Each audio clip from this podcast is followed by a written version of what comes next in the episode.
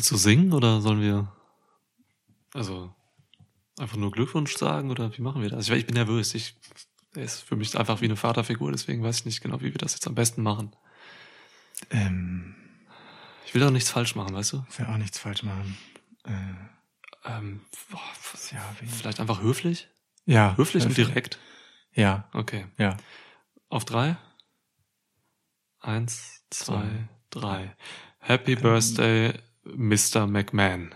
Oh, okay, auf Englisch. Ich hätte, Ja, jetzt, ja, verstehe. ich hätte es jetzt schon ein bisschen, also auch äh, schon schon. persönlicher und emotionaler. Ich hätte jetzt schon eher alles Liebe gesagt. Jetzt, jetzt hat er es gehört. Jetzt. Lieber Vince. Okay, herzlichen Alles gut, Liebwunsch, gute, Glück. lieber Vince. Äh, dreimal Vincent. hoch sollst du leben. Mehr als dreimal muss er hochleben. Äh, Spiel's Intro, das ist zu Ja, krass hier. Weg, weg, komm her. 75 Alter. Welcome to a new episode of Schwitzkasten. Schwitzkasten, Schwitzkasten, Schwitzkasten. One of the most pro wrestling podcasts in pro wrestling podcast history. War das Intro? Ja, das war Gut. jetzt gerade. Huh, alles klar. Hallo Lukas. Hallo Niklas. Na? Dieses Intro habe ich nie kommen sehen. Vince McMahon ist 75 geworden heute. Ähm, deswegen nehmen wir diese Review auch auf. Das ist die Review seiner Geburtstagsfeier. Genau. Die nächsten drei Stunden gibt es das Leben von Vince McMahon im Schwitzkasten. Von uns neu interp- interpretiert. Auch mit Pantomimen-Aktion. Könnt ihr nicht sehen, weil es erstmal nur noch, äh, erstmal kein Videopodcast ist. Aber wir haben hier Pantomime aufgestellt. Ja, Ja. das machen wir während, ja, und währenddessen können wir auch ein bisschen über SummerSlam reden. Wenn es sein muss. In diesem kleinen Podcast-Marathon, den wir gerade haben, ne? Das stimmt, ja, ein bisschen. SummerSlam Preview, Takeover äh, Review, jetzt wieder die SummerSlam Review. Unfassbar, was machen wir denn hier? Es geht Schlag auf Schlag. Ah, Meine Güte. mein Gott, wir müssten, ah, da kriegt man ja eine trockene Kehle. Das Ding ist, es gibt ja auch diesmal wirklich etwas zu feiern mit dem Geburtstag von Vincent Kennedy McMahon. Ja. Und wie könnten wir das besser tun als mit einem Grünbacher altweißen Gold? Hab ich's geil ausgesucht, alt-weiß, Vince McMahon hat 75. Der altweiße Vince. Du jämmerlicher, großartig. Ja. Ja, okay, nicht. ähm, wie er sich über sich selbst freut. Ja, das ist toll. Ja, macht Vince Okay. auch immer. Wundervoll. Ja, nach urbayerischer Rezeptur, so wie Vince McMahon. Ähm, Ja. cool. Ja, ich, du, was soll ich noch dazu sagen? Es ist, ich könnte dieses Bier gar nicht so gut äh, rüberbringen, wie das jetzt schon einfach positioniert wurde. Vielen Dank an unseren äh, lieben Hörer und Freund, möchte ich jetzt auch einfach sagen, dieses Ja. Podcasts. Ja. Äh, Sven Moderman. Danke Sven. Ähm, du hast die Spezi, Paulaner Spezi heute Ich habe mal. Paulana Spezi zur Feier des Tages. ja. Uh, das geht über. Oh, hast du gesehen? Hat, oh, das ist die Flaschenreifung. Ja, nee, da- dieses da- Grünbacher, dieses, Das ist, äh, das Bier schäumt über vor Aufregung. Das ist quasi, ja. das, das- ist auch dein, dein Inneres, das, das da nach außen gekehrt wird. Hier, nach urbayerischer Rezeptur Original Flaschenreifung. Die gehen immer ab, wenn man die öffnet. Aber ich hatte einen unfassbaren Reflex gerade Ja. und habe den Undisputed Era Krug äh, im rechtzeitigen Moment drunter gehalten. Prost. Cheers. Auf dich, Vince. Auf du alter Vince. Bastard. Es schmeckt einfach exakt wie jede Paulaner Spezi. Ich lieb's. Schmeckt exakt wie jedes altweiße Gold. Nee, ist lecker. Krass. Schön. Würzig. Toll. Grünbachig. Schmeckt es ungefähr so, als würdest du Vince McMahon einen feuchten Zungenkuss geben? Es gibt Grenzen in diesem Podcast. Es gibt bei mir Grenzen. Damit ist eine Grenze erreicht. Ich werde diesen Podcast nun verlassen. Ich gehe. Ich bin wieder da. ähm, so, kommen wir von feuchten Zungenküssen. Ja, ich finde keine richtige Überleitung jetzt. Das macht nichts. Okay. Ähm, wir werden über den SummerSlam reden jetzt. Endlich. Ja, so. Es gibt äh, ein bisschen was zu besprechen. Oh ja. Ähm, Das werden- haben wir nicht kommen sehen. Das haben wir nicht kommen sehen. Wir werden äh, unter anderem über den äh, chilenischen Präsidenten äh, Sebastián Piñera sprechen. Das stimmt. Ähm, kein Witz, machen wir gleich. Ja. Ähm, wir werden über acht Matches reden, beziehungsweise über das Pre-Show-Match eher weniger. so. Hak mal schnell ab. Was Nee, passiert? Apollo Crews hat verteidigt gegen MVP. Wie überraschend. Ähm, aber ja, sieben Match starke Card. Das ist für einen SummerSlam natürlich äh, wenig. War auch ein schnelles Event, aber das ist eben diese Pandemic-Era. Wenn das Ganze einen Vorteil hat, dann diesen.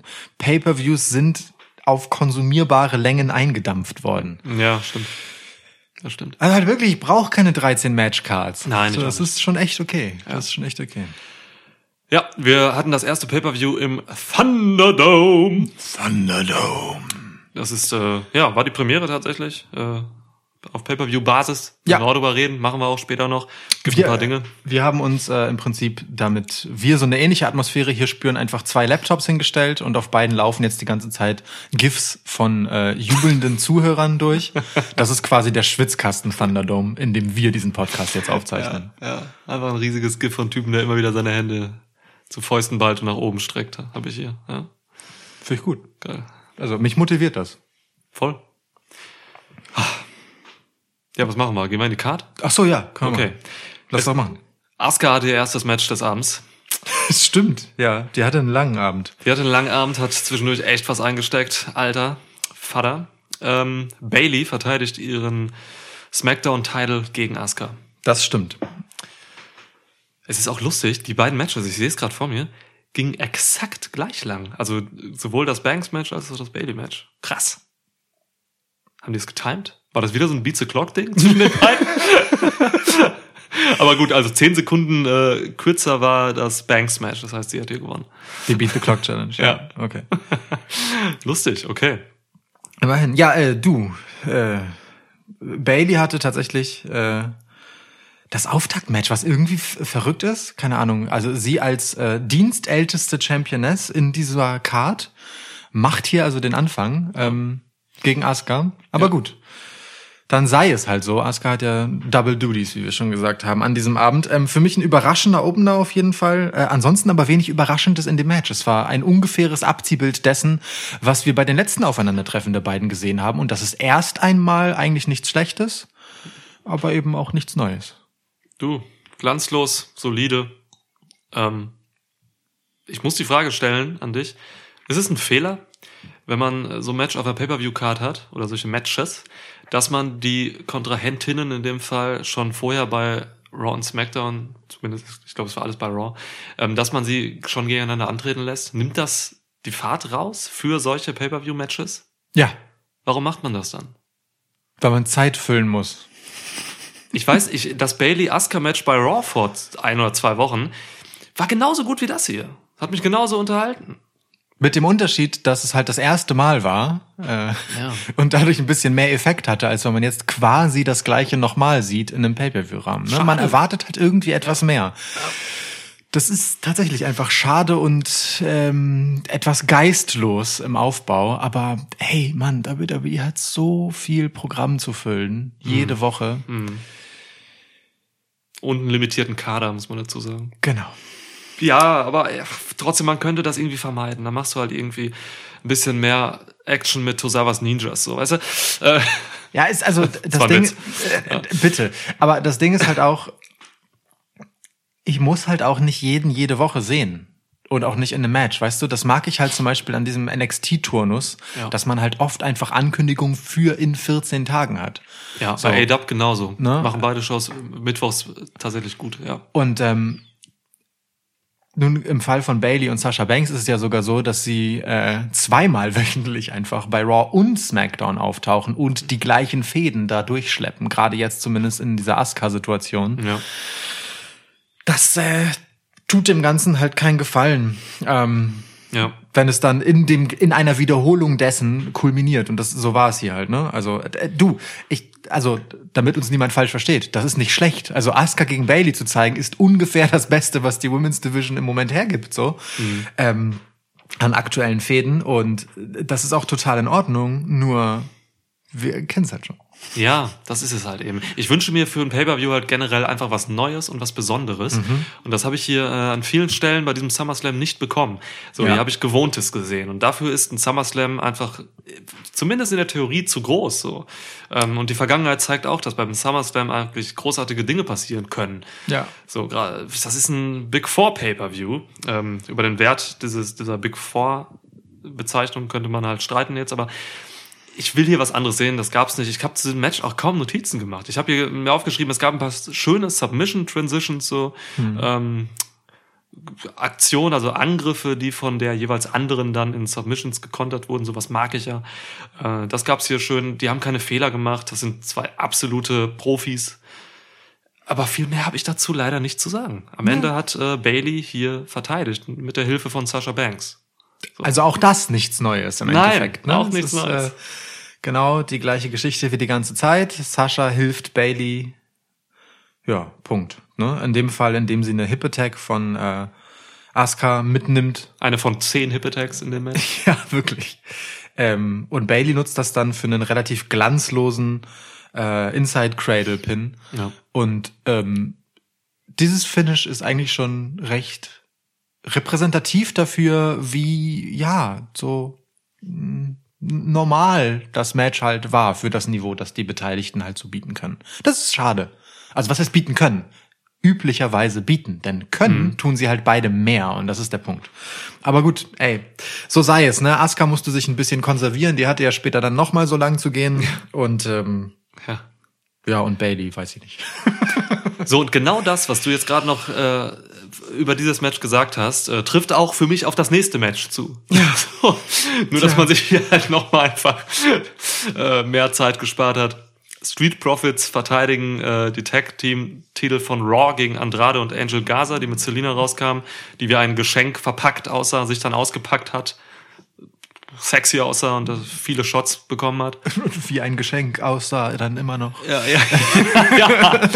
ähm, man hat, also, ne, ich sag das halt immer wieder, ne? Die, die, die Tag Team Divisions von WWE sind halt für die Cuts für mich so. Und ähm, hier hat man jetzt ein sieben Minuten Match gehabt. Ja, ja, ist halt so, wie es ist, ne? Ähm, mit Andrade und Gaza sind hier zwei meiner eigentlichen Lieblinge, gerade vom Potenzial her so unterwegs. Street Profits kann ich seit der Fehde mit den Viking Raiders nicht mehr wirklich äh, sehen. Aber man könnte hier halt auch durchaus mal ein zwölf Minuten Match machen und alle entfesseln, sodass Ja. man hier ein wunderbares Match wenigstens bekommt. Hat man nicht so wirklich gemacht. War für mich einfach nur ein Raw-Match. Ja, ja. Also Montez Ford hat durchaus Gas gegeben zu Beginn, egal wen von beiden er gegenüber hatte. So. Aber dann war es ziemlich schnell vorbei und äh, hat im Prinzip gar nicht viel mehr getan als äh, seine Pflicht, also das Match hat gar nicht viel mehr getan als seine Pflicht als ähm, ja Teil einer Geschichte zu tun. So, denn im Endeffekt hat äh, Selina Vega, äh, die was abbekommen hat und deswegen von einem besorgten Andrade sofort ähm, begutachtet wurde, Ja.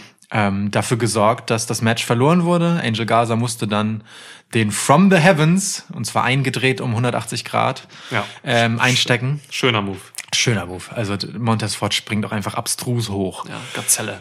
Ähm, also, nachdem er äh, quasi mit dem Arsch den großen Videowürfel äh, im Thunderdome berührt hat, kam er also wieder runter und krachte auf Angel Gaza. From the Heavens auf Angel Gaza. Fällt fällt mir gerade auf. ja.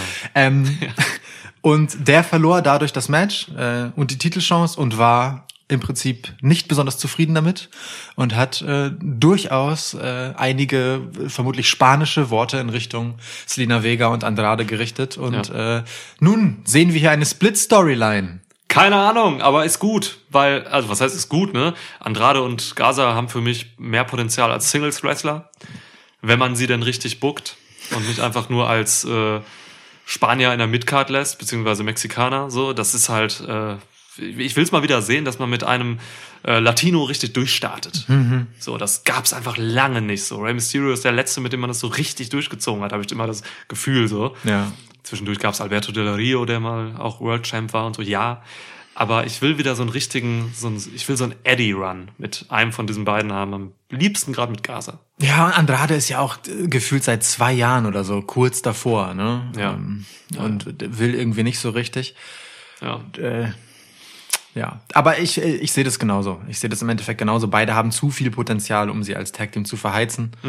Ähm, und ich finde es ganz gut, äh, dann hier erst einmal Selina Vega sozusagen ins Kreuzfeuer zu nehmen, Ja. ähm, weil sie immer noch diejenige ist, die die besten Geschichten aus den beiden heraus erzählen kann, einfach weil sie so äh, brillant am Mikrofon ist. Insofern ganz gut.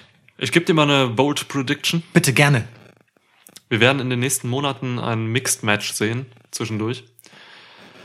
Zwischen äh, Andrade und Selina Vega auf der einen Seite und Angel Gaza und Charlie Caruso auf der anderen. Das ist eine bold Prediction. auf Wirklich? jeden Fall. Also wirklich, ich werde dieses, ich werde das dann rausholen hier, was wir hier gesagt haben. Schwitzkasten, Folge 98. Ja, 99. 99, 99. stimmt. Du, hast, äh, du, gestern war 98, heute ist 99, morgen ist 100, Morgen ist übermorgen drei. ist 101, weißt du? Ja, ja. Wer soll da den Überblick behalten? Äh, absolut, ja. Scheiße, so viel Podcast. Aber gut. Ähm, Okay. ja, also, äh, Char also ich sag mal so, ne? Charlie Caruso sieht alles andere als unsportlich aus. Ist eine trainierte Wrestlerin. Ist sie. Ja. So, jetzt haben wir mehr über das Match geredet, äh, beziehungsweise über die Leute, als das Match auch wirklich ging. Ach so, äh, Moment, ich möchte ein, ein kurz ein, ein, ein äh, fluffiges Wortspiel noch einschieben. Ja. Ähm, wo du von Singles Run sprachst, den wünsche ich mir sowohl für ähm, für äh, Andrade als auch für Angel Gaza, wobei ich glaube, dass Angel Gaza nicht allzu lange Single bleiben wird in seinem Singles Run. Okay, weiter geht's. Ja, Dankeschön, vielen Dank, vielen herzlichen Dank, vielen herzlichen Dank, Dankeschön, Dankeschön, Dankeschön, ja. Ähm, gut, kommen wir zum nächsten Match. Ähm, hier geht es ebenfalls um Trennung, allerdings um eine, die schon vor einer Weile erfolgt ist und eine, die noch viel nachhaltiger und vehementer werden wird. Denn das Hair vs. Hair Match zwischen Mandy Rose und Sonja Deville wurde kurzerhand bei SmackDown umfunktioniert zu einem Loser Leaves WWE Match. Ja. Oha. Oha! Ja. So. Heftige Stipulation. No DQ übrigens auch. Ja. Puh. Puh. Also, diese Stipulation hat mich schon stark in die Richtung getrieben, dass ich fest davon ausging, dass Sonja Deville hier verlieren wird.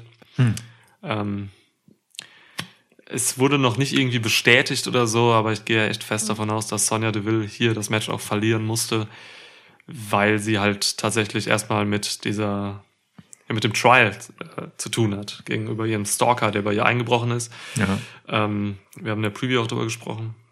Oder sich halt selbst eine Auszeit nehmen will, um irgendwie das zu verarbeiten oder whatever. Ne? Das, ist- meine ich damit. Also das, äh, sie ist, glaube ich, traumatisiert. So, es gab, ähm, ich weiß nicht, wer es gesehen hat, diese äh, kleinen Clips irgendwie, wo sie da eine Aussage gemacht hat und so. Die sah aus wie 50 Jahre und davon 30 Jahre Guantanamo. So, also richtig fertig. So, das ist schon, ähm, ja, das ist schon krass. ja, ja. Deswegen kann ich mir wirklich vorstellen, dass sie sich hier eine Auszeit nimmt. Sonst, es gibt ja auch keinen Grund, diese Stipulation jetzt nochmal so zu ändern. Hair versus Hair war halt von der Story her total sinnvoll und viel Ja. besser. Das war jetzt hier eine, eine, eine kurzfristig angelegte Sache aufgrund der Geschehnisse, da bin ich überzeugt von. Ähm, ich habe es vorweggenommen, Mandy Rose hat hier gewonnen. ja. So, 10 Minuten Match. War jetzt auch nichts Besonderes, das Match für mich so. Nee. So. Sonja hat ihr, ihr Bestes getan, Mandy durch das Match zu, zu schieben. Mandy hat ihr Bestes getan, einen Tisch aufzubauen. Beziehungsweise, also circa zwei Minuten des Matches waren halt nicht Mandy Rose gegen Sonja Deville, sondern Mandy Rose gegen einen Tisch. Du und Corey, ey. Corey Graves hat's auch gesagt, hat sich auch darüber Lust gemacht. Es, ja. wirklich, es, äh, komm, es war wirklich Slapstick. Wie, Ja. Also wie schwer kann man sich tun? Aber gut, ähm, Slaptisch. Ja. Ja. Ähm, äh, ja, also für die These spricht natürlich auch, wie ähm, letztendlich mit dem mit dem Ende umgegangen wurde. Ne? Also es war ein recht glanzloses Match, ja, äh, und dass der Abschied und äh, also der schwere Abschied, wie dann die Kommentatoren schon noch irgendwie versucht haben einzufangen, letztendlich darin bestand, dass man so, ich schätze so zwischen fünf und zehn Sekunden lang einfach äh, das Gesicht von Sonja Deville wie sie halt traurig und niedergeschlagen und ein bisschen sauer ist, Ja. äh, zeigt, war dann schon alles, bevor es wichtiger war, dass Otis zum Ring gelaufen kommt, äh, um Mandy Rose abzufeiern, einen Caterpillar zu machen und Mandy Rose beim nochmaligen Scheitern an diesem Abend zuzusehen, nämlich diesmal am Versuch eines Caterpillars. So, und, da, und dafür wurde halt mehr Screentime verwendet als für den Abschied von Sonja Deville. Und deswegen kann Ja. der eigentlich nur temporär sein oder alle bei WWE äh, in der Führungsriege hassen Sonja Deville. Ansonsten wäre das echt unwürdig. Es war unwürdig, sie wird, sie wird jetzt schnell wiederkommen. Ein paar Monate, vielleicht noch dieses Jahr. Kurzer Satz noch zu Otis. Lukas sagte, als wir eben geguckt haben, Ich weiß das schon gar nicht mehr. wollte Otis hier gegen Sonja eincashen und dann seine Karriere beenden? Weil er so rausgerannt kam mit dem Koffer. Stimmt. Warum nimmst du den Koffer mit überhaupt? Aber er hatte diesen, weißt du, er hatte diesen in seinen Augen, Ja. diese Determination, als würde er jetzt was machen wollen damit. Aber gut, okay. Alter, Otis, Otis, ey, ohne Scheiß. Es gibt nicht ansatzweise irgendwie Gefahr für irgendeinen Champion, dass Otis gegen ihn eincasht. Der wird überhaupt nicht thematisiert. Das ist schon krass. ist- ja. Der ungefährlichste Kofferträger aller Zeiten. Wirklich. Ja, Ich glaube echt. Also klar. Schlimm. wirklich schlimm. Also, ähm, alles Gute, Sonja Deville. Ja. Ähm, hoffe, sie nimmt sich die Zeit, die sie braucht. So, das ist tatsächlich nochmal Aufruf an alle unsere Hörer. Bitte brecht nicht in die Häuser von anderen Leuten ein. Das ist echt, das ist echt scheiße. Also, und ballert die nicht vorher jahrelang mit bedenklichen Nachrichten zu. So. Also das Ja. hat sich ja nun auch in der Nachforschung ergeben, dass das schon eine ganze Weile so geht und es äh, halt wirklich Ja. hunderte Nachrichten von dem Typen gibt. Schwierig, äh, ganz, ganz uncool. Ähm, inklusive Morddrohungen an Mandy Rose und so. Es ist alles nicht geil. Ja. Das ist alles echt nicht geil. Alles Gute, Sonja. ja. Auch ein scheiß Timing einfach, Mann. Die hatte gerade echt einen guten Lauf, ne? So, Ja, das ist das ist halt das richtig beschissene da dran. Die war ja wirklich also wie sie auch aussah, als sie zum Ring kam, ne? Wir haben beide noch so drüber geredet, Mann, wie viel Potenzial, wie sie nach einem Star einfach aussieht, wie viel Attitüde sie ausstrahlt durch ihren Look allein schon und Ja. so. Wie sie sich am Mikro gemacht hat die letzten Monate und sie hat ja die ganze Geschichte getragen im Endeffekt so. Ähm, total viel Wahres steckte halt in dieser Story. So, ne, dieses, dieses, äh, ich will nicht nur im Schatten von Mandy stehen. Genau das hat Sonja Genau ja das. gemacht in dieser Storyline, indem sie Mandy getragen hat letztendlich. Und Deswegen war das ja auch eine der wenigen guten äh, Stories in der in den Women's Divisions so ne von von WWE, dass wenn die war, wenn es reale Bezüge hat, dann ist es immer geil. Das ist immer gut, wenn man es vernünftig macht. Perfekt hier, doofes Timing, hast du vollkommen recht. richtig, richtig traurig, dass das dann wegen, wegen so einer Sache äh, beendet werden muss, aber mega nachvollziehbar natürlich, ne? Und deswegen halt auch doppelt tragisch für Sonja. Jupp. Hoffen wir, dass sie da einfach wieder äh, ansetzen kann und darf, sobald sie die Kraft dafür hat und will. So. Immerhin haben beide Damen noch ihre Haare. Um auch mal was Positives rauszuziehen. Ja, Korrekt. ja Dominic Mysterio. Ja, und Seth Rollins hat auch lange Haare. Ich fange ich fang direkt mal mit der, mit der polarisierenden Frage an. Also es geht jetzt um den Street Fight zwischen Rollins und Mysterio. Ist Dominic Mysterio der Pat McAfee des SummerSlams? Lukas.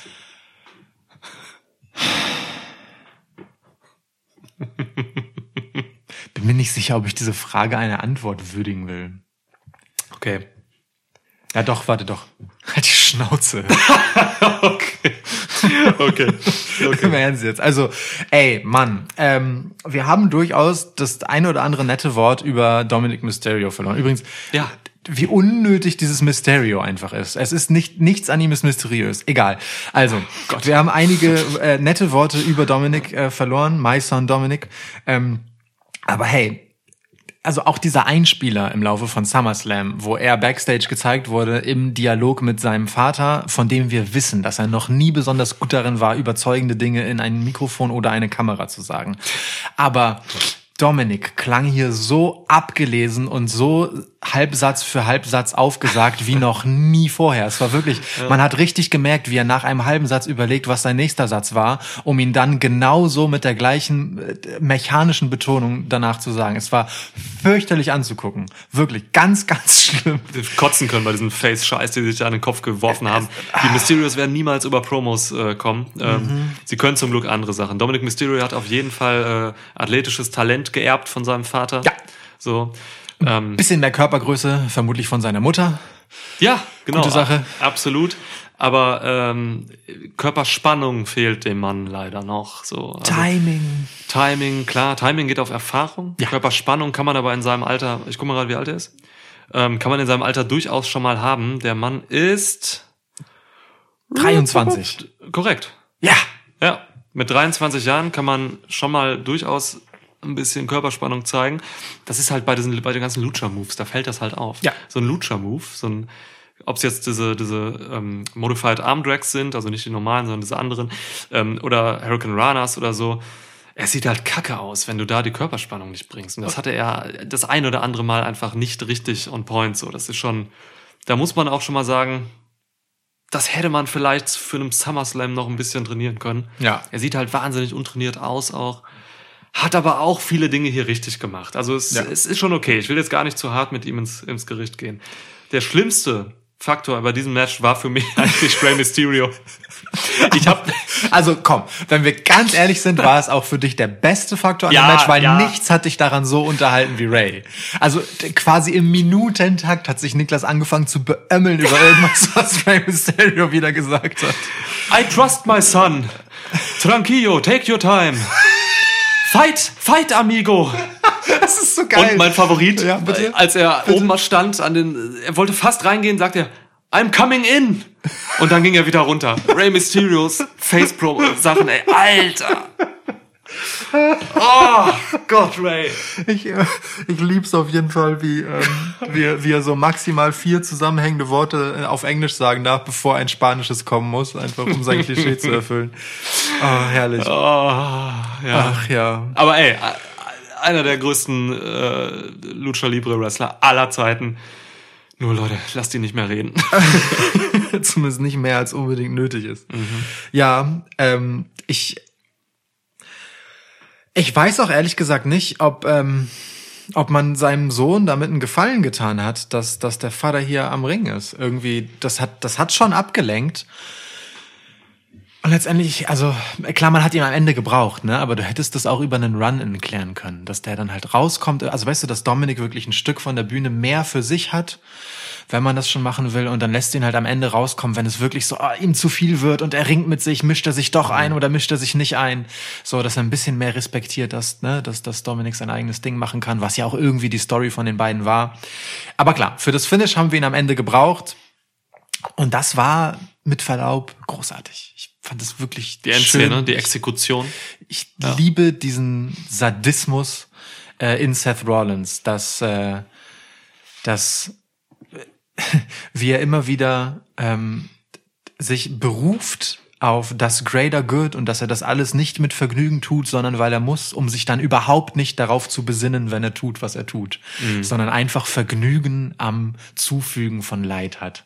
Ja, wie er dann ähm, Dominik langsam Schritt für Schritt mit dem Gesicht voran in Richtung seines festgeketteten Vaters schleift, bevor er ihn in der Mitte des Ringes positioniert und ihn per Stomp exekutiert. Herrlich. Ja, war eine Wunderschön. schöne, schöne Endszene. Das, das stimmt definitiv.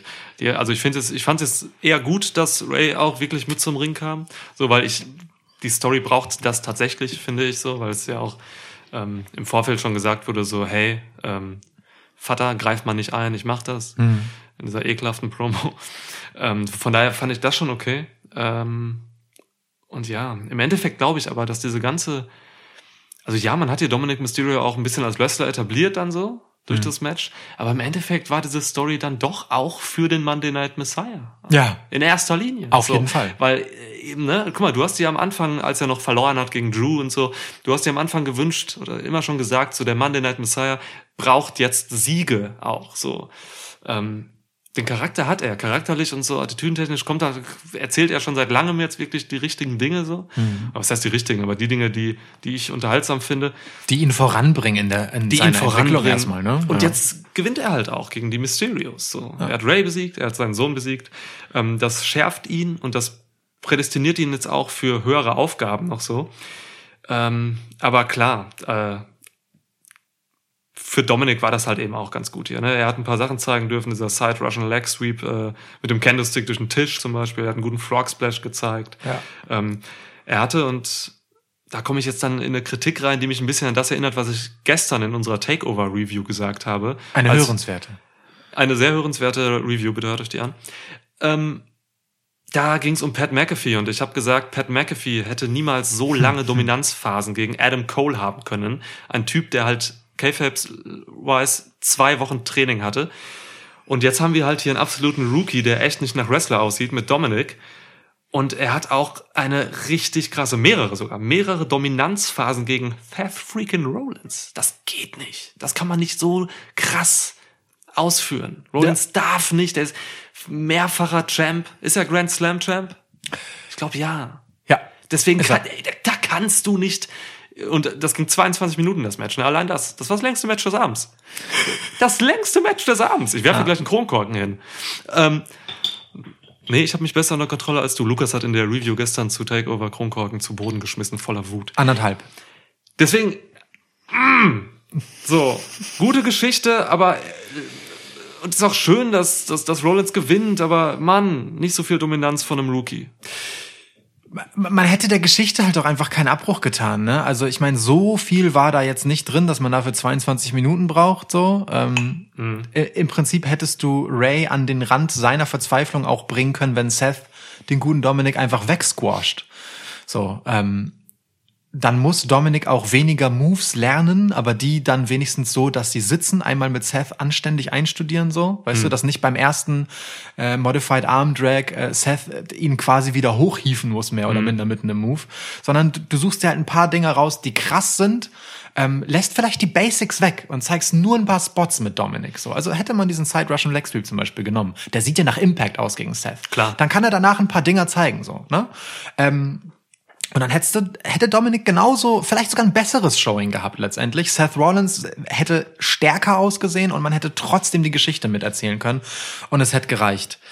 Ja. So bleibt dieser fade Beigeschmack. Den, das verstehe ich schon. Andererseits, ähm, ich weiß nicht, wie die Matchzeiten bei WWE Pay-per-Views vergeben werden, aber wenn es, wenn man das ungefähr so macht, dass sie der Zeit, die dem, also dass der Zeitanteil im Pay-per-View ungefähr dem Zeitanteil in den Wochenshows entsprechen muss, dann ging es ja gar nicht, dass das Match kürzer wird, weil dieses Storyline zwischen den Mysterios und Seth Rollins so unglaublich prominent war die letzten Wochen. Ja, das stimmt. das stimmt. Ah, Ja, aber gut, du, äh, meinetwegen, meinetwegen. Schon okay. Also für Seth Rollins, ich, wie gesagt, ich finde, der Monday Night Messiah nimmt hier richtig was mit und das ist gut. Das ist gut. Ich hab, äh, ich mag das. Nimmt auch, glaube ich, Backstage was mit, weil es ist ähm, Ja. das, was Drew McIntyre Randy Orton noch vorgeworfen hat. Ja. Ähm, Rollins wirft sich hier rein für einen jungen Typen, Ja. ähm, hat den gesellt wie die Hölle. Ne? Der hat halt schon Ja. krasse Bumps eingesteckt für ihn. Das muss man erstmal so machen. Und man hat gemerkt, Rollins hatte auch Bock darauf, jetzt Dominik in einigen Momenten overzubringen. So. Ja, das muss man halt auch machen wollen. Ne? Also ich meine, all Ja. das, was wir gerade kritisiert haben, weiß ja Seth Rollins auch und nimmt es wissentlich hin und sagt, Ja. nee, ich schmeiß mich da jetzt mit meinem Status in den Ring und zeige auch, dass mein Gegner trotz seines Rookie-Status Stärken gegen mich hat und äh, eine Chance ein Stück weit. Ja. Das ist äh, bemerkenswert und das ist, so ist nicht etwas, was jeder einfach so macht und mit so viel Hingabe dann auch zählt, wie Seth Rollins das hier gemacht hat. Correcto Mundo! Apropos übrigens, ähm, in diesem Match gab es, oder war das in dem Match oder in dem danach, wo es so ein, so ein, so ein äh, Thunderdome-Moment gab, der uns erst einmal stutzig gemacht hat, als man nämlich so ein, so ein, ähm, so ein Transparent sah, das jemand in die Kamera gehalten hat, auf dem äh, Renuncia Piñera stand. Ja, ja. ja, Nämlich, also äh, Rücktritt Piñera. Da hat offensichtlich jemand aus Chile, nehme ich an, äh, den Rücktritt des dortigen Präsidenten gefordert, aus nachvollziehbaren Gründen, nehme ich an. Ähm, aber äh, ich, ich dachte bis dahin, ehrlich gesagt, äh, der Thunderdome wären weit genommen, äh, weitgehend halt so vorher aufgenommene GIFs, mehr oder minder. Also halt Ja. so kleine Videosegmente, die man auf Knopfdruck passend abfeuert, so wie man will. Und ich glaube, viele davon sind das auch. Auf ganz vielen sieht man halt so sich wiederholende Jubelgesten oder Buhgesten oder so. Ja. Aber ein paar davon scheinen halt irgendwie auch echt zu sein ähm, und tatsächliche Fans zu zeigen, die einfach machen, was sie wollen und unter anderem Transparente hochhalten. Das ist eine politische Botschaft. Botschaft. WWE gibt keine politischen Botschaften von Fans irgendwo raus. Ne? Das ist halt ein Schild, das wäre jemandem am Eingang abgenommen worden, aber locker. So. Absolut. Und genauso das Schild Fire Velveteen Dream, was Das wir hier im. Thunderdome hatten. Das war, das wurde hochgehalten an ziemlich prominenter Position vor der Hardcam. Ja. Heilige Scheiße. Also das heißt, äh, die komplette Kontrolle hat WWE nicht über das, was da passiert. Und das finde ich bemerkenswert. Ja. Ja. Ansonsten, wie findest du den Thunderdome? Sprechen wir einfach mal so hier Bergfest mitten im Event. Ja. Sprechen wir doch mal, was hat äh, bis hierhin nach vier Matches der Thunderdome für einen äh, Eindruck bei dir hinterlassen? Es ist nicht so wirklich meins. Ich kann mich damit noch nicht anfreunden. Bin es auch gar nicht gewöhnt. Ich glaube, du hast es bei, du guckst ja NBA und so, du kennst es, du kennst diese Art, Fans reinzuholen. Für mich ist das komplett neu und ähm, ich muss sagen, mich nerven in erster Linie, mich nervt diese, diese eingebaute Tonspur der Fans. So, das kann ich nicht ab. Das ist so ein Grundrauschen für mich, was nur funktioniert, wenn es denn wirklich authentisch ist. Und ähm, nee, das ist schon so bei normalen Crowd-Shows gar nicht so 100% authentisch bei WWE. Die fahren da immer hoch und runter und so. Ähm, Aber jetzt ist hier halt einfach permanent so ein Rauschen und irgendwie macht mich das nervös. Das klingt auch ehrlich gesagt ein bisschen wie ähm, bei so einem etwas betagteren Videospiel. Das Weißt ist so ein WWE 2K äh, Six. 6. ja, Ja. Weißt du, so einfach so, ja. ein, so ein gelooptes, ja, ja. Absolut. auch so ein bisschen zu kurz. So, dass man so richtig die, die Wiederholung auch schon wahrnimmt. Ja, ja. Der Grundrauschen ist, glaube ich, genau das richtige Wort. Das irritiert mich auch sehr. Ja. Ich finde, ähm, in den Momenten, wo dann was passieren soll, so, also wo man halt Jubel oder Buß oder sowas einspielt, ähm, da habe ich dann so im Nachhinein gemerkt, da tut es tatsächlich etwas für die Atmosphäre, einfach wenn man nicht drauf hört Ja. und nur so das wahrnimmt, wie dann das Gesamtprodukt klingt, da tut es tatsächlich was dafür. Aber gerade in den Momenten, wo sonst atmosphärisch nichts passiert, füllt es die Lücke halt nicht. Denn fällt sogar eher negativ auf mit diesem Grundrauschen eben. Ähm, denn was halt einfach fehlt, ist Interaktion. Ne? Das geht halt immer noch nicht. Also wie zur Hölle sollen ein paar Leute vor einer Webcam mit all der Verzögerung und so weiter denn zum Beispiel Chance starten? So, das geht halt einfach nicht. Es sei denn, die kommen aus der Konserve. Ähm, und wie sollen die Performer im Ring auf diese Chance reagieren und sie weiter anstacheln und so weiter? Dieses Element, das Hauptproblem löst der Thunderdome halt einfach nicht. Auch wenn, und das gebe ich denen, alles viel krasser aussieht jetzt. Also die ganze Produktion, Pyro, Licht, Bühnenbild, diese Tentakelmonitore, die sich da so runterziehen. Ja. Das ist alles geil und es macht was, auf jeden Fall. Aber, ey, Mann, mir fehlt Publikum. Ja, die Wechselwirkung fehlt. Das, was Publikum ausmacht, fehlt. Ähm, ist für mich ein fauler Kompromiss, möchte ich fast sagen. So.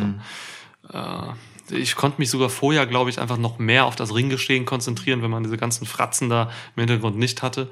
Die gibt, die dann auch auf, bei Close-Ups einfach viel zu verpixelt und groß rüberkommen. So. Ja. Ähm, das ist für mich kein gutes, gutes System da, um mir da irgendwas wiederzugeben, was mir fehlte. Nee, bis jetzt noch nicht. Ja, aber ich glaube, der Hauptgrund ist auch ehrlich gesagt ähm, Größe. Ich glaube, sie wollen vor allem wieder, dass das groß aussieht und äh, einfach visuell mehr hermacht und gar nicht so sehr, also etwas zurückholen, was sie im Moment einfach nicht zurückholen können, solange keine Live-Crowds da rein dürfen. Ne? Größe, definitiv. Ey, Vince McMahon hatte seit März keine Erektion mehr.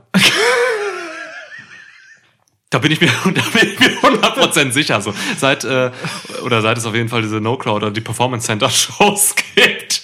So, das ist halt, Der Mann hat Geburtstag, hat mal ein bisschen Respekt. Ja, sorry, ja. ein bisschen Respekt. Sorry, ja, ja. ja, ja. Aber also, ne, ich glaube wirklich, das ist für Vince, ist für so einen, ist das ein Problem, Ja, ja. dass er sein, sein, sein Produkt da nicht mehr so hochfahren kann.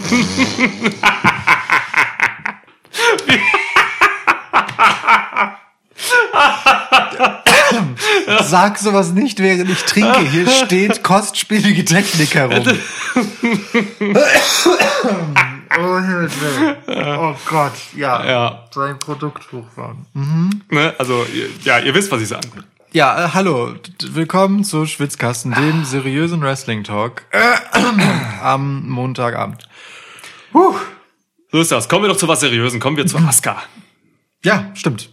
Komm, kommen wir zurück zu Asuka. Ja, Asuka hatte ihr zweites Match am Abend und zwar gegen Sasha Banks. Genau, die kam ebenfalls zurück. Die war ja auch schon mal draußen mit Bailey und auch Bailey kam zurück raus an der Seite von Sasha Banks, also eigentlich bekannte Gesichter. Und diesmal geht's um den anderen Damengürtel, nämlich den Raw Women's Title von Sasha Banks. So. So.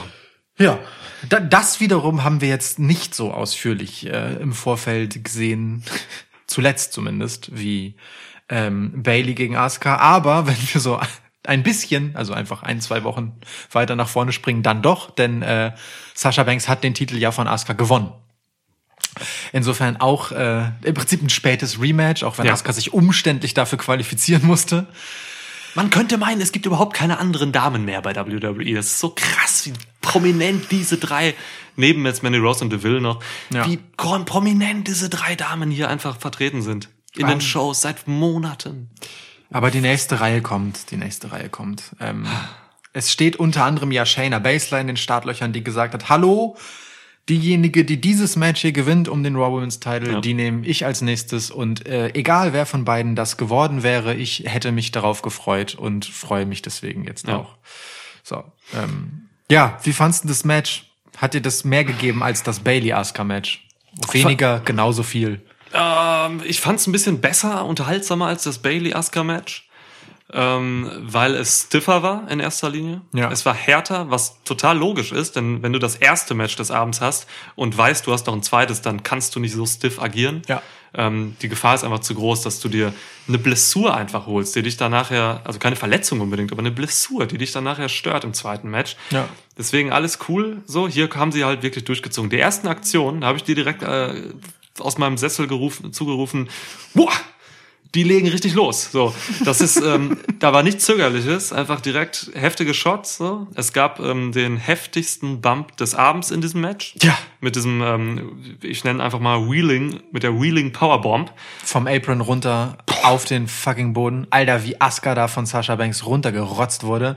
Asuka ist ein bösartiger Motherfucker. Ohne Scheiß. Ne? Ja. Das, das ist so ein Bump, den muss sonst immer Ja. Sasha Banks einstecken. Und Ja. ich glaube, die ist auch echt mal froh, wenn sie den verteilen darf. Ja, wirklich, ohne Scheiß. Aber wunderbarer Move, ganz Ja. schön gemacht. Also ähm, Banks landet da auch in so einem völlig, in einer völlig gespreizten Position, so dass sie richtig schön Asuka da positionieren kann. So. Ja. Ähm, Asuka hat sich richtig reingeworfen, ein bisschen viel Backlash für, mein, für meinen Geschmack so. Sie wird wissen, was sie ihrem Nacken zutrauen kann. Genau, ja. Asuka ist wirklich verdammt tough. Ähm, deswegen toller Move. Ja. Ansonsten, ähm, wir haben hier, ja, wir haben hier eigentlich alles gesehen. So. Ähm, es war jetzt aber auch eher so ein solides, gutes Match und kein überragendes Pay-per-View-Match. Ja, Die auch so. Story war auch, ähm, auch so, dass viel über Submissions kam. Ähm, Banks ging zuerst auf das Knie von Asuka. Asuka ging eigentlich auf alles von Banks im Laufe des Matches. So, ähm, das, da, da war schon, war schon gut was bei. Hat mich unterhalten. Ja, so, so dass Banks allerdings hier und da äh, eben aufgrund der vielen verschiedenen Ziele möglicherweise äh, auch mal so einen Zellen nach dem Move vergessen hat. Ja, nach dem Ankle Lock. Das hat mich ein bisschen aufgeregt. Das Ja. bin ich nicht gewöhnt von Banks. So. Das stimmt. Das ist lange im Ankle Lock, steht dann einfach auf danach. Das gibt's eigentlich nicht. Ja. Verstehe ich. Ähm, aber davon abgesehen war das ja solide, würde ich auch sagen. Ähm, hatte dann am Ende noch eine schöne Schlusssequenz, ähm, wo es wirklich Submission into Submission into Submission ging, also tatsächlich Signature Submission into Signature Submission into Ja. Signature. Ach, da bin ich beim dritten Mal dann doch an dem Zungenbrecher erlegen. Signature Submission, Signature Submission, Signature Submission. Ja, ein bisschen lispelnd. Aber war okay. Aber du Aber hattest war jetzt, okay. äh, ja, aber du hast das Into dazwischen auch nicht gesagt. Ist ja auch egal. Ja. Ähm, da- das ist kein Wettbewerb. ähm, Lass, wir können unsere hundertste Folge können wir ähm, einfach äh, verschiedene Zungenbrecher vorlesen. Ja, machen wir ein Match raus. Ja, Ja, wir haben immer noch keine Idee für Folge 100. das denkst du. Ähm, Oh. Ja, jedenfalls. Ähm, ich mochte äh, gerade diesen, diesen, also ich mochte den Stil des Matches, Matches tatsächlich gern. Das sind einfach zwei, die gut zueinander passen als Kontrahentinnen. So, weil beide ähm, einerseits durch ihre Härte, gleichzeitig aber auch durch ihre Cleverness kommen. Ähm, und das hat gut zusammengepasst. Wenn gleich ähm, für mich der Ausgang leider, leider, leider durch dieses zwischenzeitige Interview ähm, dass äh, Bailey und Sasha Banks mit Kayla Braxton hatten, einfach viel zu vorhersehbar war, weil äh, sie dort halt einfach so eindeutig diesen Zwist gesät hat, ähm, ähm, äh, weil halt schon in der Vergangenheit Bailey die zögerlichere war, wenn es darum ging, Sasha zu helfen und eher Sasha ins Kreuzfeuer geworfen hat, Ja. während Sasha Banks sich für Bailey opfert. Und genau das war dann letztendlich hier das Finish so. Bailey hat es eben nicht geschafft, Sasha Banks den Arsch zu retten. Ja. Ähm, und zum Sieg zu verhelfen, als es äh, Askalok into äh, Bank Statement into dann doch wieder Askalok oder ein Rest davon ging und Sascha tappen musste. Tja, Tja, da konnte Bailey nur zusehen, wie der eine Gürtel weggeht. Und äh, hier haben wir möglicherweise, und wir beschwören sie natürlich jetzt schon seit einer Weile herauf, die nächste Split-Storyline. Denn Sascha guckte ganz schön unglücklich in Richtung Bailey und dann ganz schön unglücklich zweifelnd auf ihren Women's Tag Team Title, den sie gemeinsam mit dieser hält. Sag nicht, wir beschwören das rauf. Ich habe es anfangs gemacht, aber ich mach's nicht mehr. Ich habe das irgendwann letztens schon mal gesagt. Ich glaube nicht mehr an dieses Match seit Jahren. Ich glaube seit drei Jahren. Ja. Seit drei Jahren so, muss es dieses Match Banks gegen Bailey eigentlich geben. Ja. Die führen uns so sehr an der Nase herum. Ich liebe das ja auch. Gibt's ich lieb, nicht. Ich liebe das ja auch. Gibt's nicht. Ich sag nein. Das wird es. Nee, nicht mehr dieses Jahr. WrestleMania nächstes Jahr. Wer bin ich? Ich lass mich doch nicht verarschen. Ich lass mich doch nicht Ich verarschen von nicht zwei solchen dahergelaufenen Wrestlerinnen. Ich mag aber, wie die das verkaufen. Also ich mag das wirklich sehr Ja. gern, ähm, wie diese Spannung aufrechterhalten wird, weil sie halt Ja. immer schwelt und weil das halt beiden Charakteren total zuträglich ist. Ne? Total. Das ist, äh, das macht so eine schöne Spannung und die finde ich gut. Ähm, mal gucken, was das jetzt äh, dann für Payback bedeutet. Das einzige bisher feststehend angesetzte Match ist ja die Titelverteidigung von Sasha Banks und Bailey ähm, gegen whoever. Ist das noch nicht klar, gegen wen? Nö. Okay. Wird's, ja gut, wir haben jetzt heute Abend eine Raw noch. Da wird sich das vielleicht ergeben. Ja. Da sind die meisten äh, Damen-Tech-Teams. Ja, müssen wir mal gucken. Ähm, du, ich will noch kurz einmal äh, Kritik an Bailey äußern. Äh, du hast das Backstage-Segment mit Kayla Braxton eben erwähnt. Ja. Ich finde es ziemlich dreist von Bailey, dass sie hier dann einfach am Ende dieses Interviews ähm, das alte Gimmick von Kenny Omega geklaut hat, indem sie das Cleaner-Gimmick angenommen hat und mit dem Wishmob dort rausgegangen ist. Ja. Okay. Wo kam dieser Besen so plötzlich her? fragte Niklas. Ich weiß es nicht. Stand er da die ganze Zeit? Wir wissen es nicht. Ey, keine Wir- Ahnung. Es war uns auch unwichtig genug, dass wir nicht zurückgespult haben, um es rauszufinden. Ja. Egal. Der Clean Sweep wurde es nicht, auf den sie hier anspielte. Okay, ähm, nächstes Match. Durchaus auch dreckig. Ach so, nee, warte mal. Ähm, äh, Shayna Baszler gegen Asuka, schön, Vorfreude. So. Ja. Jetzt aber. Drew McIntyre. Drew McIntyre, ja. Komm. Wa- Warum kündigst du Drew McIntyre als texanischer Autoverkäufer an? Weil ich den schottischen Akzent so schlecht darstellen musste, dass du ihn jetzt richtig bringst. Denn du hast seit Wochen nicht mehr den Drew McIntyre-Akzent Ja, ist richtig. Und ich äh, halte die Spannungskurve auch aufrecht, dann ist er immer noch Champ. Das heißt, ich werde genug Gelegenheiten haben, um seinen Namen noch mal mit meinem ähm, passablen schottischen Akzent Also, nachzumachen. ein passables Gälisch. ja. Ja. Gegen Randy Orton. Wer übrigens Lust, hat, Lust auf Cameron Grimes, Baby, hat, der muss sich unser Takeover-Review von gestern angucken. Ganz abgesehen davon, dass es wirklich ein besprechenswertes Takeover war, bei dem äh, spannende Ja. Dinge passiert sind. Ähm, Ja. äh, gute wie nicht so gute. Ja. Ja. Und eine Sache, die dort passiert ist, hatte tatsächlich auch schon Auswirkungen auf ein etwas, das in diesem SummerSlam passiert ist. Denn ähm, eine Ankündigung gab's. Ah, ja. Bei Raw am Montagabend wird ein neues Gesicht auftauchen und es ist das Gesicht von Keith Lee. Ja. Tja. Finde ich gut, dass sie ihn ankündigen. Ähm, Ja. Das bringt, gibt ihm einfach so eine gewisse Star-Power mit. Ja. So. Die hat er verdient. Die hat er verdient. Ähm, ich freue mich drauf. Keith Lee ist genau der Richtige äh, für Raw. Ich glaube, der kann da einiges bewegen. Ist cool. Ja, sehr gespannt. So, aber gut, bewegen wir, äh, schauen wir erstmal, was Drew McIntyre und Randy Orton bewegen konnten. Ähm, Halt! Ja, Bold Prediction Number Two von Niklas. Ich glaube, erste Storyline für Keith Lee. Hurt Business. MVP will Keith Lee ins Hurt Business kriegen. Erste Storyline. ja, guter Punkt. Vielleicht sogar eine MVP-Lounge, wo er direkt dann zu, zu Gast ist. Ja. Ja, hundertprozentig. Okay. Aber die ist gar nicht so bold, finde ich. Also die, die Charlie Caruso Prediction finde ich schon bolder. Boulder. Einfach weil sie nie in der Nähe von selbst Wresteln war on Ja. screen, so. Ja. Nur bei Twitter mal Ähm, kurz. Da hat sie, ja. äh, da hat sie eine Herausforderung angenommen, quasi von Selina Weg. Ja, ja. Der Zwist besteht ja schon ein bisschen. Ähm,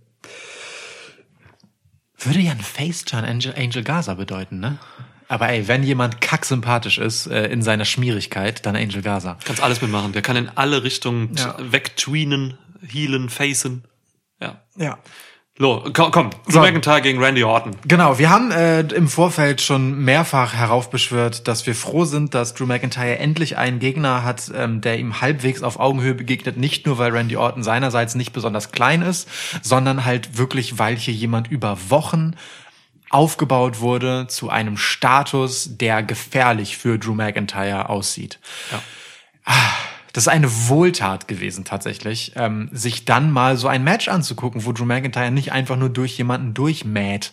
Ja. Also äh, jetzt nicht, dass Bobby Lashley zum Beispiel scheiße und schwach ausgesehen hätte gegen Drew McIntyre im Match, aber insgesamt Null Spannung. Niemand für möglich gehalten. Oder auch Dolph Ziggler, null ja, Spannung. Gut, da von vornherein nicht. Ja, ja. Ne? Aber so, Randy Orton, der hatte hier schon, also durchaus eine Puncher's Chance, wie man so schön sagt. Ja, also ja, ich habe in der Preview noch gesagt, oder wir, der beste Heel aktuell im Business. Randy Orton ist, ist Nonplusultra, hat sich 2020 zum wichtigsten Player der ähm, dieser Pandemic-Era hochgearbeitet. So, das ist unfassbar, was der Mann leistet.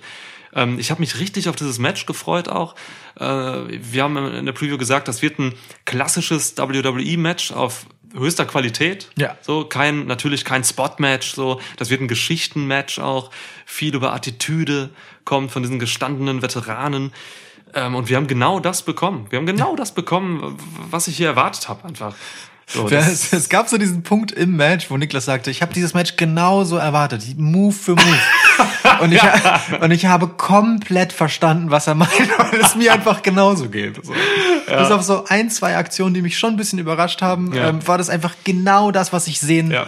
wollte, aber auch so, ne, im positiven Sinne wirklich sehen wollte, auf das ich mich gefreut habe. Das wurde hier eingelöst. So. Randy kann halt seine Geschichte einfach über die Raws halt wundervoll erzählen und er erzählt seine Geschichte auch weiter in diesem Match, so indem er einfach mit seiner einzigartigen Ausstrahlung, die nur er so hat, diesem Zusammenspiel äh, aus äh, ja, Charakter und Gestik und Mimik und es, er hat alles rübergebracht, was Randy Orton rüberbringen musste. So, dann auch ein bisschen dieses heelische ähm, im Moveset, dass er ein Thumb to the Eye gebracht hat. Ähm, Shoutout Austin Aries. So, das ist halt, ah, war alles da. Also ich genieße Randy Orton einfach weiterhin, auch in den Matches. Vor zwei Jahren, ey, hätte ich niemals mich über ein Randy Orton Match gefreut. Ja, so. Weil irre, Randy ne? Orton Matches pu- funktionieren nur, die sind ja gar nicht anders gewesen vor zwei Jahren. Kein mehr. Aber die funktionieren nur, wenn Randy Orton auch wirklich voll in seinem Heel-Gimmick drin ist. So, und das war er und das ist er und äh, ja, top. Also gutes Match. Ja, Randy Orton kann halt Randy Orton Matches und entweder die Rahmenbedingungen stimmen und es sind gute Matches dadurch oder es sind halt einfach solide Matches, die einen auch langweilen können. Ja. Wenn die Rahmenbedingungen nicht stimmen, dann ist es halt ein sehr langsames, methodisches Wrestling-Match.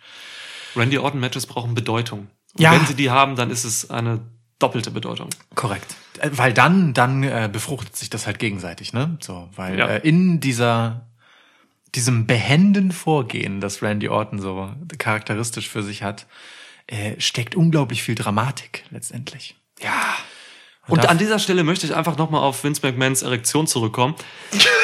Wir haben, wir haben, wir, wir haben am Anfang noch über die Beine dieser, dieser beiden äh, Protagonisten geredet. So, Vince McMahon steht auf Beine, das wissen wir, das hat er in Interviews gesagt. So, ne? Aus irgendwelchen Gründen findet er Chris Jerichos Beine interessant. Ähm, und Randy Orton und Drew McIntyre haben die krassesten Beine bei WWE, glaube ich. Nach Big E. Das ist halt, äh, Ja. das ist halt, ist halt einfach krass. So, okay, zurück zum Match.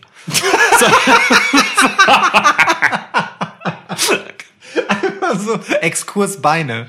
Ohne Anfang, ohne Ende, einfach nur so gut. Ja. Ein bisschen Kontext immerhin. Ja, mit, äh, Kontext, ja. Okay. Hm. Finde ich gut. ja. Ja, und äh, lief dann halt das Match, ne? Also ließ jetzt für mich keine Wünsche übrig. Bisschen überraschend gab es zwischendurch bisschen Blut.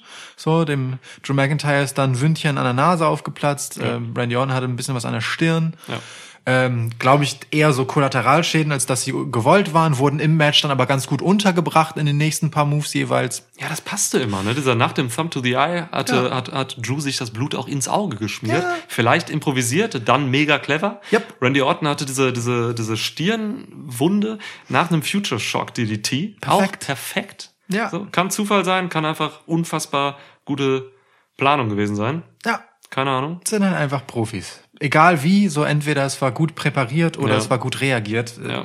Egal wie, es ist einfach absolut professionell und großartig gelöst. So, und dann, ähm, ja, hatten wir äh, ein durchaus überraschendes Finish, wie ich finde. Total. Ähm, das mir aber ganz gut gefällt, ehrlich gesagt. Ähm, äh, normalerweise, also um es mal zu erzählen, was passiert ist, ähm, es gibt so das übliche, der eine deutet seinen Finisher an und der andere und Konter hier und da. So, und dann letztendlich segelt ähm, Drew McIntyre mit einem Claymore über einen sich duckenden Randy Orton hinweg. Und äh, der kommt dann quasi zurück in den RKO, aber Drew McIntyre reagiert, blockt den und äh, macht dann halt einen Backslide-Pin. Normalerweise ist es in der Regel ja der Heel, der sich dann mit so einem plötzlichen Pin davon stiehlt. Aber hier finde ich ehrlich gesagt, dass es Drew McIntyre, der sonst komplett über seine körperliche Überlegenheit, Stärke, über seine Physis halt einfach kommt, über die rohe Gewalt, die er ist, total zuträglich als Champ, dass er ein Match gegen einen unfassbaren Veteranen und 13-fachen Champ wie Randy Orton äh, über Cleverness letztendlich gewinnt und den dupieren kann. Das Ja. ist perfekt. Und so sah Randy auch aus danach. Völlig geschockt. Ja. Ich fand's auch gut. Ich fand's auch gut. Es gab hier keinen Claymore und kein RKO. So, das ist schon, schon krass. Ja. Auch kein Puntkick, den hat äh, Randy einmal angedeutet, der wurde dann eine Powerbomb gekontert. Jupp. Schöne Schön. Geschichte. Ja. Also total gut, weil ähm, äh, ein Match ohne Verlierer halt letztendlich, ne? So. Ja. Randy Orton hatte ein starkes Showing, ähm, hatte Drew McIntyre durchaus am Rande einer Niederlage und Drew hat einfach sich selbst als Champ eine Komponente hinzugefügt, die bisher unterrepräsentiert war. Ja. Gut, super.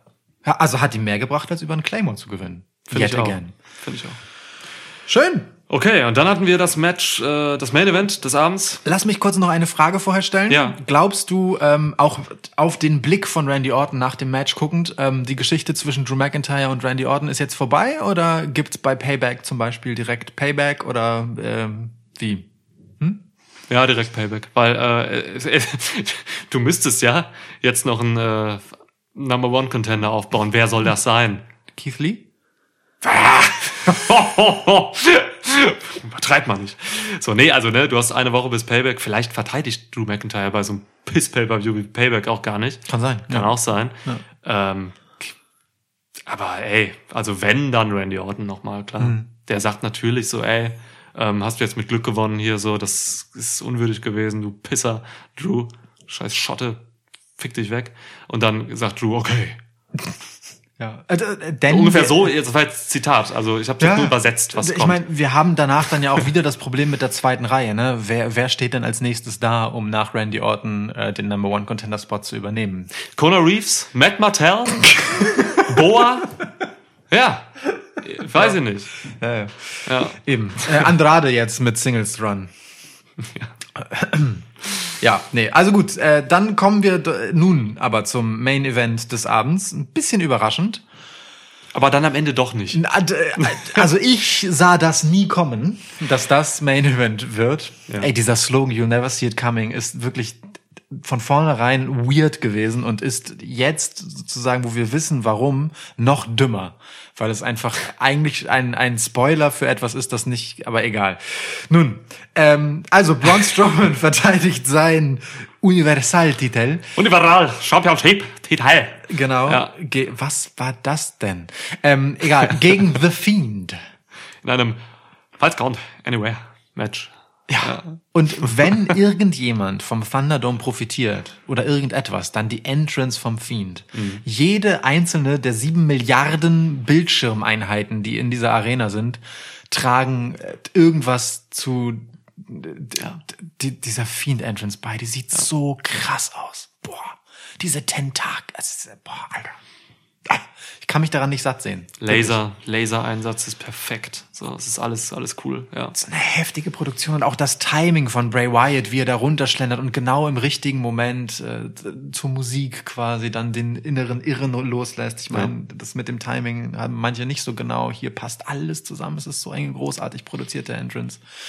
Ja, Schön. So. voll, total. Eines Main Events würdig. Und dann tü tü. Ja, halt die Schnauze, ey. ein. Und, boah, der Strowman Express, ey, weißt du. Oh. Warum gibt, ohne Entgleis, ey, Entgleis. Ich brauche ein paar Cowboys. Adam Page, komm und lass den Strowman Express entgleisen. Das Geile ist ja, dass es immer noch diese scheiße Strowman Express ist, obwohl der ja gerade diesen Monster-Turn Ja. quasi hat, ähm, Ja. hinzu, ich, ich bin jetzt einfach eine völlig Ja. äh, durchgedrehte Killermaschine, aber er ist immer noch eine Eisenbahn.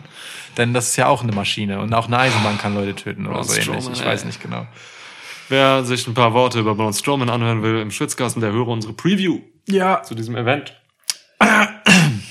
Okay, dann hatten wir hier ein 12-Minuten-Match. Kurzes Main-Event.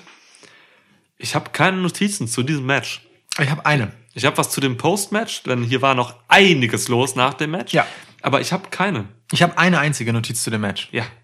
Danke. Da, achso. ja. Da. Da, Da danke. steht. Mit äh, zwei Unterstrichen und einem Ausrufezeichen sehe Ja. ich auf Lukas Notizen. Ja. Wir sind froh, dass Braun Strowman nicht mehr Titelhalter ist. Wir sind, und dabei sind wir noch nicht mal, und da spreche ich einfach mal für dich mit, Ja. froh, dass Bray Wyatt jetzt wieder einen Titel hat, denn Korrekt. The Fiend hätte niemals 2019 einen Titel halten dürfen. Ja. Ähm, vom Charakter her und sollte es auch jetzt nicht tun. Ja. Aber besser als Strowman. Also, Ja. puh, die Champ diese Interimsgeschichte ist vorbei. Sie geben ihm noch nicht mal ähm, das Match gegen, den, äh, gegen einen wiederkehrenden Roman Reigns, der vielleicht irgendwann wiederkommt. Also d- Niklas Unnötiger sagte Cliffhanger noch, in diesem Podcast jetzt. W- Während, ich möchte kurz betonen, dass Niklas während des Guckens kamen wir kurz darauf zu sprechen und ich Oh meinte, Gott. ach Mensch, also der Ausgang so und so, das wäre ja jetzt blöd für Roman Reigns Rückkehr, wenn das so und so läuft und das war, ah, der kommt dieses Jahr nicht mehr. Ja, ich dachte hundertprozentig. Roman Reigns wird äh, kein Faktor mehr 2020. Der wird zu Mania zurückkommen in einem Match gegen Goldberg, habe ich gesagt. Roman Ja. Reigns ist für mich hier kein Faktor, das wäre stimmt. Ja. Ähm, Ja. Aber ich meine, wir hatten gute Gründe dafür, denn äh, es wildert ja immer noch die Pandemie Ja. und ähm, also es gibt wenige Orte in den USA und durchaus auch weltweit, in denen es halt so grassiert wie in Florida, Mhm. wo man sich dem mehr oder minder unkontrolliert hingibt. Ähm, aber nun, es gibt dort auch relativ stabile Bubbles, ähm, wo recht restriktiv und äh, mit, mit viel Umsicht getestet und sauber gehalten wird sozusagen. Und ähm, offensichtlich kommen wir gleich noch darauf zu sprechen, was das bedeutet. Aber ist WWE für dich so eine sichere Bubble? Das kann ich nicht beurteilen. Ich kenne äh, das Hygienekonzept von WWE nicht. So, aber wenn die sich, also wir wissen äh, über Berichte, dass sie das arg verschärft haben nach den recht laxen ersten Wochen und Monaten. Und das ist, glaube ich, auch richtig und wichtig, denn äh, sonst äh, kommen nicht nur Leute nicht zurück, sondern springen dir irgendwann Leute ab. Ne? Also es gibt ja genug Wrestler, die mit der Zeit gesagt haben, nee, Leute, ich bin erstmal raus. Zum Beispiel Roman Reigns, Sami Zayn. Daniel Bryan. Ne? So. Ja, klar. Ähm, und das ist nachvollziehbar, das ist durchaus nachvollziehbar. Ähm, aber unweit vom ähm, Amway Center, wo jetzt halt der WWE Thunderdome errichtet wurde, ist halt äh, Disney World Resort, ähm, die NBA Bubble und die ist halt, also äh, die ist halt krass, was das Hygienekonzept angeht. Das ist richtig, richtig heftig. was ja auch richtig, ist durchziehen. ja auch Ja, richtig. voll. Ja. Also das ist so ein krasses Testregiment und ich würde mich wundern, wenn äh, WWE und auch AEW ne, ähm, nicht da ganz genau hingucken, was die anderen großen äh, Sportveranstalter so machen. Ähm, das, weil die haben ja alle dasselbe Problem am Ende des Tages, ne? UFC auch krass. Die haben Fight Island gebaut. Das ist eine fucking Insel, völlig abgeschirmt. Mein Gott. Ja, ja, ja, da für ja. Mühen gemacht werden. Aber hey, Entertainment und USA. Ja, genau. Okay, ähm, also, wie, wer SummerSlam nicht gesehen hat und jetzt hier einschaltet, ja, wir können es sagen. Nach diesem Match kam Roman Reigns zu, Roman fucking Reigns. unserer, zu unserer massiven Überraschung. You never Wieder. saw it coming. Alter. Ey, es stimmt. Es stimmt. Alter, wenn du es noch einmal sagst, ey. Ja. ey, das erste, was mir auffiel, Roman Reigns hat, glaube ich, die letzten vier Monate einfach nur damit verbracht, seinen Körper in eine Form zu bringen. Vor allem sein Bart. Und seinen Bart. Unfassbar. So jacked und ripped und fucked habe ich ihm noch nie gesehen. Und die Zähne so gerade und weiß. gebleached bis zur Hölle. Ohne Witz. Ey, wirklich, also wenn der, wenn der Mann sein T-Shirt auszieht, ey, die, die, die weiblichen Roman-Stands, huh, Ja. Ey, also wirklich jetzt, Roman Reigns und die männlichen, sah hier so gut aus wie noch nie. ja. Die Arme, alter Schwede. Das Körperfettanteil auf null runter wahrscheinlich und wirklich massiv flacher Bauch. Ich bin gespannt. Also wirklich, der hat gearbeitet, der Mann. Der hat definitiv gearbeitet. Und ähm, es ist wirklich, wirklich bemerkenswert, wie er hier aufgetreten ist. Ja. Nämlich nicht nur die optische Erscheinung, sondern auch die Gestik und die Mimik. Ähm, er kam hier rein mit einem T-Shirt, was stand drauf? Wreck everyone and leave. Und genau das hat er getan. Er, hat, er kam rein, hat Braun Strowman, hat erstmal The Fiend attackiert Jupp. mit einem Spear, dann hat er Braun Strowman vernichtet mit einem Stuhl Jupp. und ging wieder auf The Fiend los, hat den Titel genommen am Ende. Ähm, der Mann wirkte für mich alles andere als Face. Der Mann war für mich entweder ein heftiger Tweener oder halt sogar ein klarer Heel. Sah man jetzt nicht so, weil wir hatten hier keinen klaren Face bei diesen drei Leuten jetzt da draußen. Ne? Weder Ja. Strowman ist gerade Face noch, noch The Fiend. Ja. So, eher noch The Fiend. Und das ist halt schon heftig. So, das Ja. heißt, Frage an dich. Sehen wir hier einen wirklich, wirklich entfesselten, charakterlich frei handelnden Roman Reigns, der auch die Smart Marks, die er mit den ganzen Jahren, die er an der Spitze sein sollte bei WWE, nie für sich gewinnen konnte? Ist das jetzt die Chance? Das ist auf jeden Fall eine Chance. Ich bin mir noch nicht sicher, wie weit man gehen will. Wenn man ein bisschen hingehört hat, was er am Ende zu The Fiend sagt, als er sich den Titel nimmt und ihn in die Luft reckt, ja, ähm, dann, dann sagt er halt so, schon so wieder ein bisschen facige Dinge, ne? Ähm, du weißt nicht, was es heißt, Verantwortung zu übernehmen, zum Beispiel. So. Ähm, und äh, den Laden auf dem Rücken zu tragen und so ist so sinngemäß das, was er andeutet an der Stelle. Ähm, das heißt, ein Stück weit ist er, also es gibt auf jeden Fall eine Kontinuität zu dem Big Dog, der sein Yard äh, absteckt und für sich claimt. Das ist aber auch gut und richtig, erst einmal, weil äh, irgendwie muss er ja anschließen an das, was er vorher gemacht hat. Ähm, aber wenn der Typ hier nun rauskommt und zwei Heels vermöbelt und auch wirklich unprovoziert, komplett unprovoziert, äh, Braun Strowman einfach mit einem fucking Stuhl vermöbelt. Einfach nur, um, um seinem Ärger Luft zu machen, über was auch immer so, ne?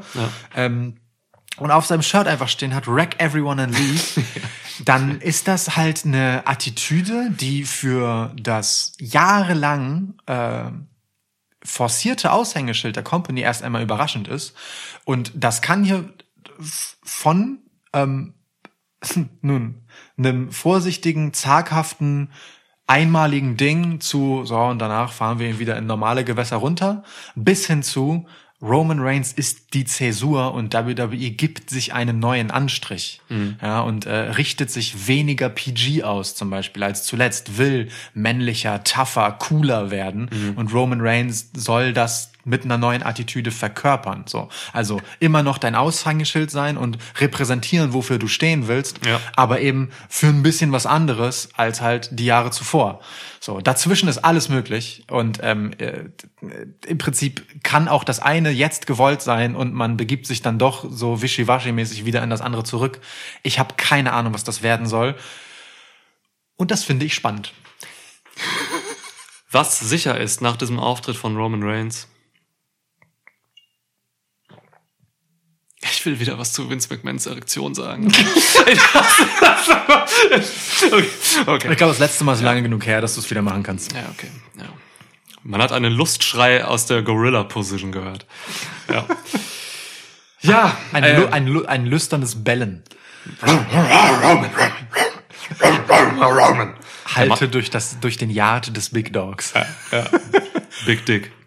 ähm, Roman kann man wirklich gut bellen. Mega, deswegen ist er der Big Dog, ja. Ähm, was fest bleibt jetzt nach diesem SummerSlam, und das, ähm, das ist bemerkenswert. Ich habe richtig Bock auf Roman Reigns. So. Und ich bin die Jahre über jetzt, ich habe ich hab Roman Reigns immer respektiert, so, Ja. von dem, was er wirklich zeigt. Er ist, er wurde halt scheiße gebuckt, so, ne? Die ganz viele Jahre wurde er falsch gebuckt aus meiner Sicht. So, man hat nicht auf das gehört, was man eigentlich machen sollte, was Ah, ey, ich, egal, ich, das würde jetzt zu weit gehen. Aber ähm, ich habe jetzt richtig Bock auf Roman Reigns. Die Pause tat ihm so gesehen gut aus meiner Sicht. Offensichtlich. ja.